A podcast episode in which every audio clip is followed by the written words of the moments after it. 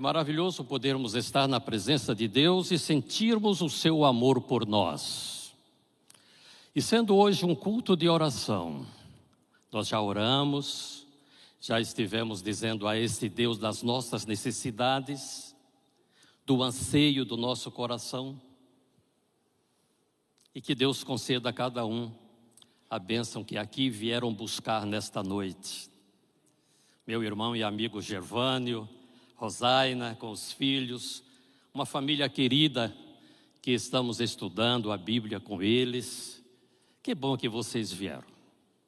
Que Deus abençoe muito vocês nessa busca da verdade. Mas sendo hoje um culto de oração, um culto em busca do poder de Deus, um culto no qual temos a oportunidade de expressar diante deste Deus os nossos anseios e a nossa gratidão, eu então escolhi um texto da palavra de Deus para partilhar com vocês. Aliás, uma das experiências. Pastor André, obrigado por ceder-me o seu púlpito aqui. Obrigado, pastor. Que Deus te abençoe muito como pastor dessa igreja, pastor. É um desafio, eu bem sei disto. Mas esse Deus completa as nossas deficiências, né? Meus irmãos, Abram a Bíblia então em Mateus capítulo 17, ou melhor, desculpe. Não é Mateus 17. É São João capítulo 4. São João capítulo 4. Queremos ler aqui do versículo 46 ao 53. Esta é uma experiência maravilhosa, irmãos, vivida por um homem que tinha mais curiosidade do que até mesmo fé na pessoa de Jesus Cristo. É a história de um oficial do rei. Vamos ler? São João capítulo 4, a partir do verso 46. Dirigiu-se de novo a Caná da Galileia, onde da água fizera vinho. Ora, havia um oficial do rei cujo filho estava doente em Cafarnaum. Tendo ouvido dizer que Jesus viera da Judéia para a Galiléia, foi ter com ele e lhe rogou que descesse para curar seu filho que estava à morte. Então Jesus lhe disse: Se porventura não virdes sinais e prodígios, de modo nenhum crereis. Rogou-lhe o oficial: Senhor, desce antes que o meu filho morra. Vai, disse-lhe Jesus: Teu filho vive. O homem creu na palavra de Jesus e partiu. Já ele descia, quando seus servos lhe vieram ao encontro, anunciando-lhe que o seu filho vivia. Então indagou deles a que horas o seu filho se sentira melhor. Informaram: ontem, à hora sétima, a febre o deixou. Com isto, reconheceu o pai ser aquela precisamente a hora em que Jesus lhe dissera: Teu filho vive. E creu ele e toda a sua casa. E o capítulo termina dizendo que foi este o segundo milagre que Jesus fez ali na Galileia. Este homem era um oficial do rei, homem que tinha muito poder, homem que poderia ter tudo que o mundo pudesse ter para ele. O seu filho doente ele já havia buscado todos os médicos e todos os recursos da época. Tudo em vão. Tudo em vão. Ele ouviu falar desse Jesus. Ouviu falar do milagre que Jesus tinha feito nas bodas de Caná da Galileia. E ficou sabendo que Jesus estava retornando a Caná. Ele morava em Cafarnaum. Cafarnaum para Caná da Galileia dista apenas cerca de 25 quilômetros. É perto. Isto para um oficial do rei, que tinha os melhores cavalos à sua disposição. Ele podia facilmente fazer essa jornada em, no máximo, cinco horas. Já me disseram que um cavalo, no trote normal dele, ele anda cerca de 5 quilômetros por hora. Mas ele devia ter cavalos mais ágeis. Não sei que horas ele saiu de casa. Mas eu sei uma coisa aqui: que esse homem saiu de casa com o seu coração oprimido, amargurado, triste porque o seu filho estava à beira da morte. E ele não sabia, não tinha certeza se daria tempo ele ir e voltar e encontrar ainda o seu filho vivo. O seu filho estava nas últimas. E ele desesperadamente foi em busca de Jesus. Posso crer, meus irmãos, que ele não teve muita dificuldade para localizar Jesus encontrou uma multidão ali, e eu creio que, sendo um homem na posição dele, facilmente abrir o caminho para ele estar na presença de Jesus. Mas uma coisa me chama a atenção aqui. Ele chegou ali na presença de Jesus, e antes que ele fizesse qualquer pedido, Jesus pôde ver o que estava se passando na mente dele.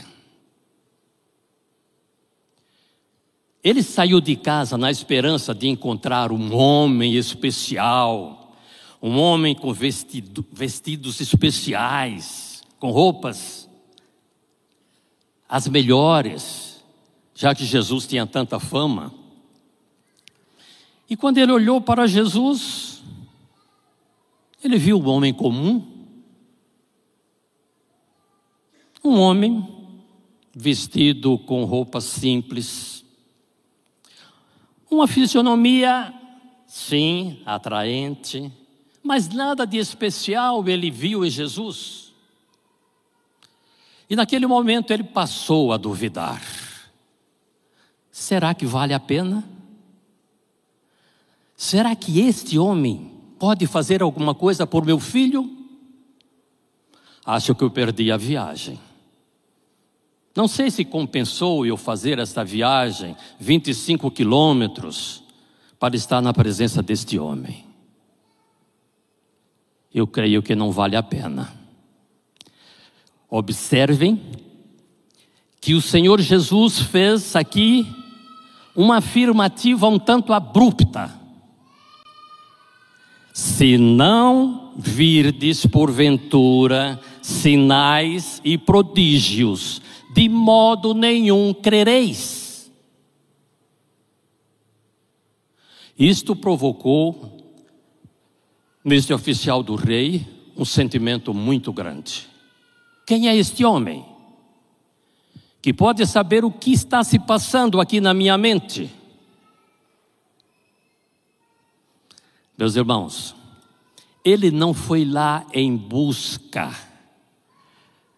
da graça de Cristo, mas foi lá movido por um certo egoísmo, para que se Jesus fizesse algum milagre, ele pudesse crer.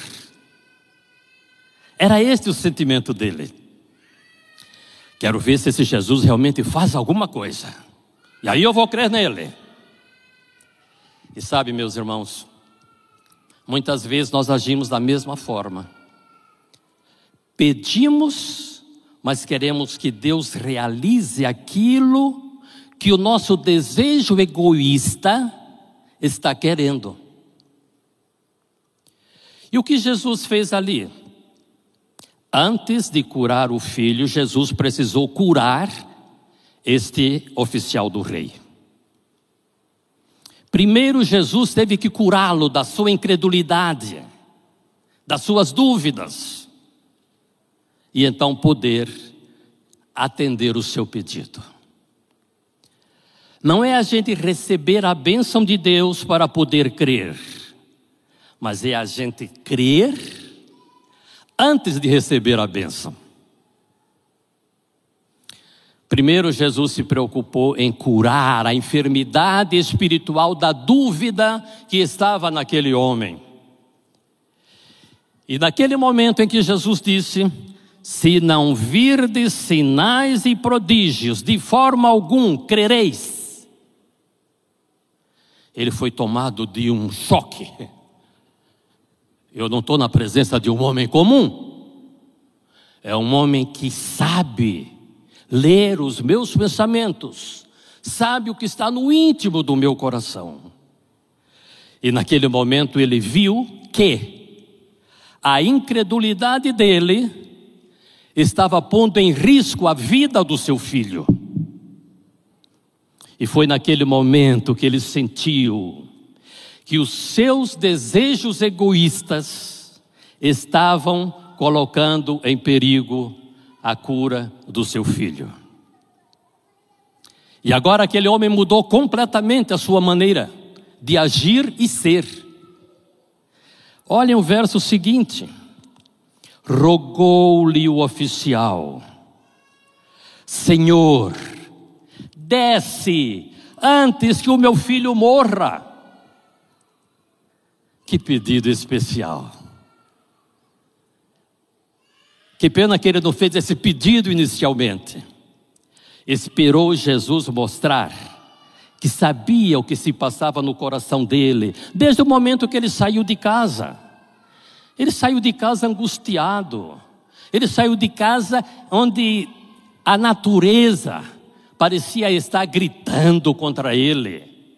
Que o sol estava sendo causticante sobre ele e que ele estava angustiado, amargurado, nada tinha graça na sua vida. E agora, e agora ele chega aqui e diz: Senhor, desce antes que o meu filho morra.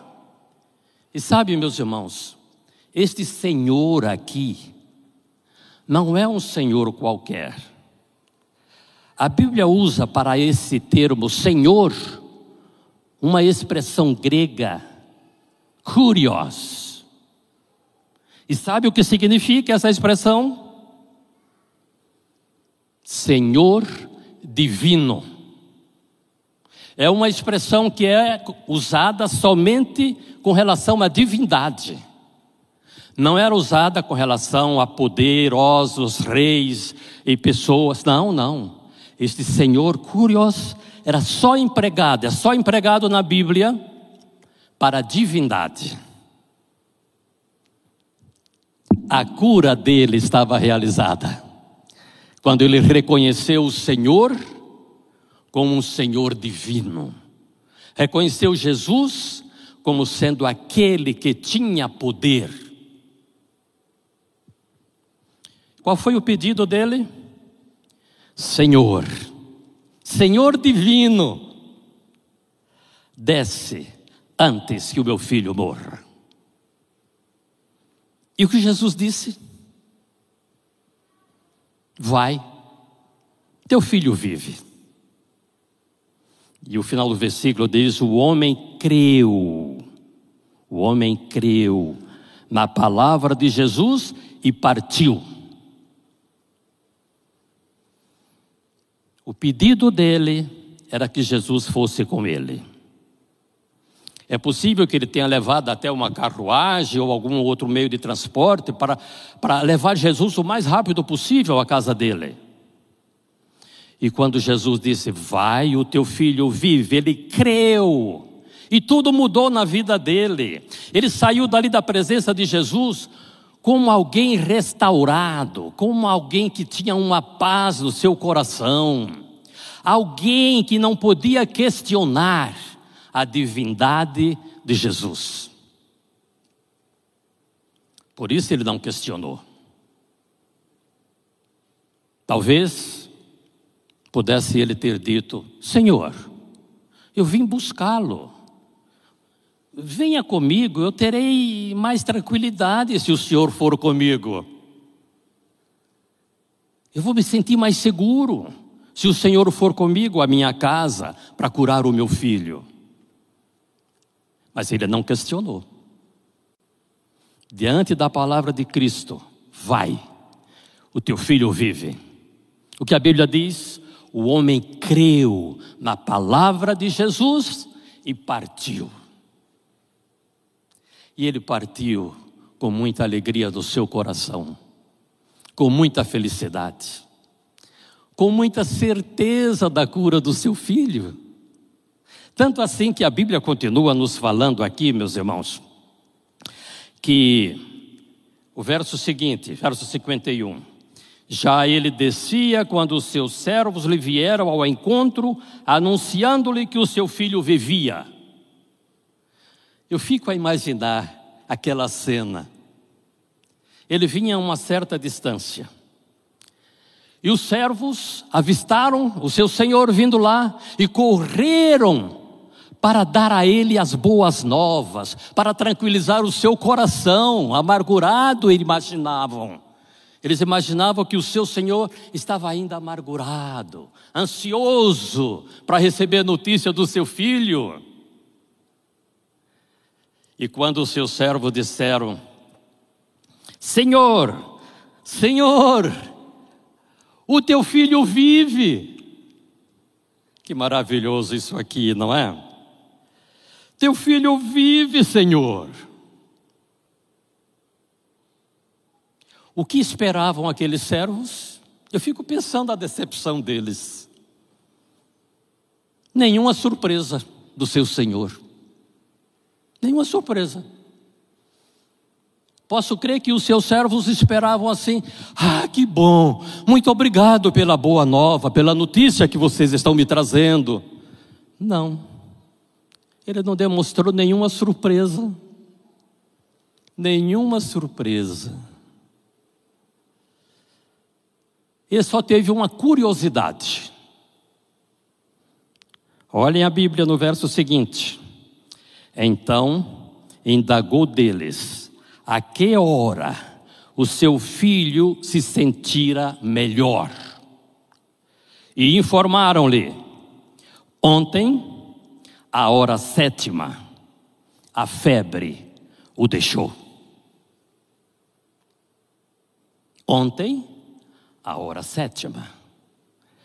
Vejam bem, aquele homem, se ele saiu de sua casa por volta, digamos assim, das sete horas da manhã, com seu bom cavalo, meio-dia, eles estariam lá na presença de Jesus. Daria tempo para ter estado com Jesus e ter voltado ansiosamente para sua casa para confirmar se realmente o seu filho estava bem. Não sei o que ele foi fazer naquela tarde, mas a verdade é que ele não teve pressa em voltar para casa. Ele só voltou no dia seguinte. Talvez tenha ido tratar alguma coisa do rei, a serviço do rei. Mas a verdade é que ele só no dia seguinte, e quando seus servos disseram ontem, à sétima hora, a febre o deixou. Que horas é a sétima hora? Contando o nascer do sol, porque naquela época era o nascer do sol, seis horas, né? Seis horas, aí meio-dia seria seis horas, sétima hora, por volta de uma hora da tarde. Por volta de uma hora da tarde, ele poderia ter voltado tranquilamente, sossegadamente para a sua casa, para comprovar o milagre do seu filho. Mas ele não voltou. Ficou tranquilo. Agora tudo era diferente para ele. Agora o sol já não era mais tão causticante para ele. O cantar dos passarinhos não era mais uma agressão para ele. Ele estava feliz, repleto de paz no seu coração. Ontem, a hora sétima, a febre o deixou. Posso imaginar que ali em torno daquela criança quase moribunda, à beira da morte, estavam sua mãe, alguns servos, estavam ali, em torno daquela criança, esperando o seu último suspiro. E de repente, na hora sétima, tudo mudou. O rubro da sua face voltou. A febre o deixou. Aquela criancinha que estava à beira da morte abriu seus olhos quase mortiços. Ela abriu seus olhos e com um sorriso expressou alegria ali para sua mãe, para os seus familiares, para os seus servos. Ontem, à sétima hora, a febre o deixou. E olha o verso seguinte: Com isto, reconheceu o pai ser aquela precisamente a hora em que Jesus lhe dissera: Teu filho vive. E creu ele e toda a sua casa. A curiosidade dele era só: que horas meu filho melhorou? Sabe, meus irmãos, não podemos permitir que a incredulidade. Eu vi uma frase do pastor André sábado passado. Não permita que a semente da tristeza, da dúvida e da incredulidade nasça em seu coração. Certo, pastor? Vou repetir, ele disse: não permita que a semente da dúvida e da incredulidade nasça em seu coração. Este homem quase perdeu seu filho por causa da incredulidade. Mas o nosso Jesus maravilhoso, quando vê que nós estamos duvidando, que nós estamos sendo incrédulos, ele procura nos erguer. É o que ele fez com este homem. Jesus não poderia dizer nada além do que poderia dizer se este homem continuasse na sua incredulidade. Nunca, nunca Jesus poderia ter feito aquele milagre. Por isso, primeiro Jesus curou o pai das dúvidas e da incredulidade para então poder dizer: Vai, o teu filho vive. Poder fazer o milagre do filho. Oh, meus irmãos, como precisamos confiar mais nesse Deus e depender mais desse Deus em cada momento da nossa vida. Não esperarmos um milagre para podermos crer, mas crermos antes que o milagre se realize. É isto que Jesus está nos ensinando nesta noite. E se você veio aqui com o seu coração amargurado, triste, se você está na sua casa com o seu coração amargurado, lembre-se, Jesus pode resolver tudo, mas primeiro crer. Não é esperar um milagre de Jesus para poder crer, mas é você crer para esperar o milagre do nosso Senhor Jesus. Se você puder analisar a sua vida, momentos bons e momentos ruins, você vai ver que o saldo dos momentos bons sempre superam os momentos ruins. Conte as bênçãos. Conte as bênçãos. Quantas bênçãos, quantas Deus tem concedido a você. E que esse Deus possa continuar te abençoando, possa continuar dando bênçãos especiais. E que a gente possa, nesta noite, contar bênçãos deste Deus grandioso que opera na vida de cada um de nós. Vamos cantar este hino então, conta as bênçãos.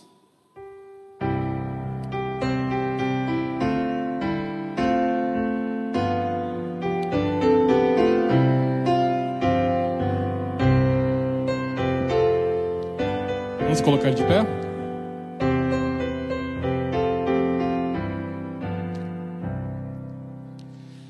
Se na vida as ondas agitadas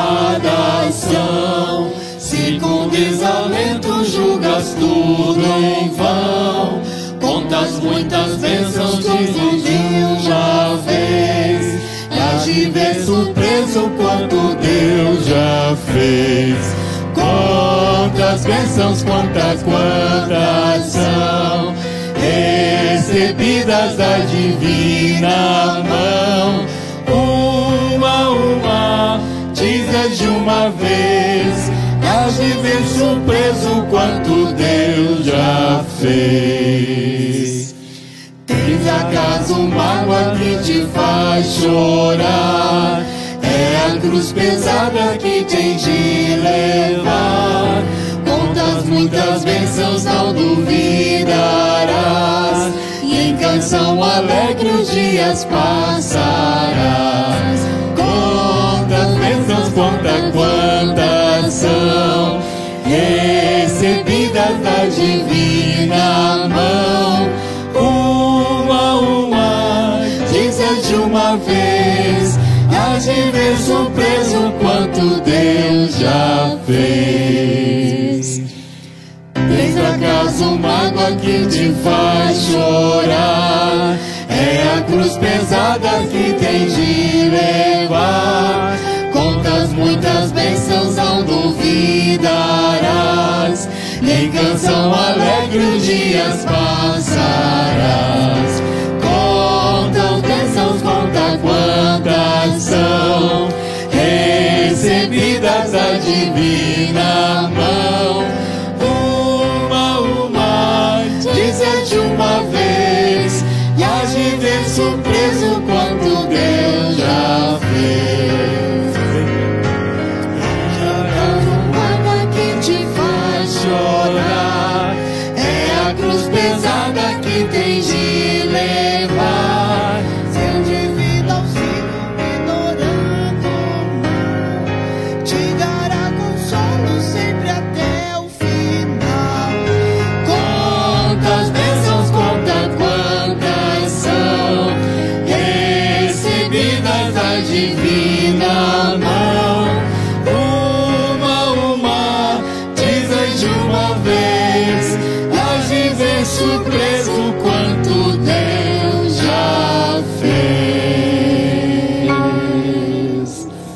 Oremos. Pai grandioso e eterno Deus, muito obrigado por esses momentos que passamos aqui em tua presença. Ó Deus amado, cada um de nós viemos aqui nesta noite para expor diante de ti a nossa gratidão e o nosso desejo de alcançarmos bênçãos especiais vindas das tuas santas mãos. Concede, Senhor, a tua bênção a cada um de nós. Que saiamos deste lugar, Senhor, gozando a tua paz, a tua infinita misericórdia, a tua bondade. Que possamos sentir isso em nosso coração. Que tu nos leves de volta à nossa casa com a tua bênção e graça. Que tu possas acompanhar a cada um de nós. Eu rogo, Senhor, uma bênção especial também aos pastores desta igreja. Ajude o pastor com a sua equipe, Senhor, que eles tenham, Senhor, a tua bênção e graça, e que, ó Deus, que o pastor André saiba como melhor liderar esta igreja, levando aos pés do nosso Senhor Jesus Cristo. Que ele e os seus demais pastores auxiliares tenham a tua bênção e graça, Senhor. Acompanhe a todos nós nesta hora. Suplicamos-te em nome de Jesus. Amém. Uma boa noite a todos e que Deus acompanhe a cada um de nós.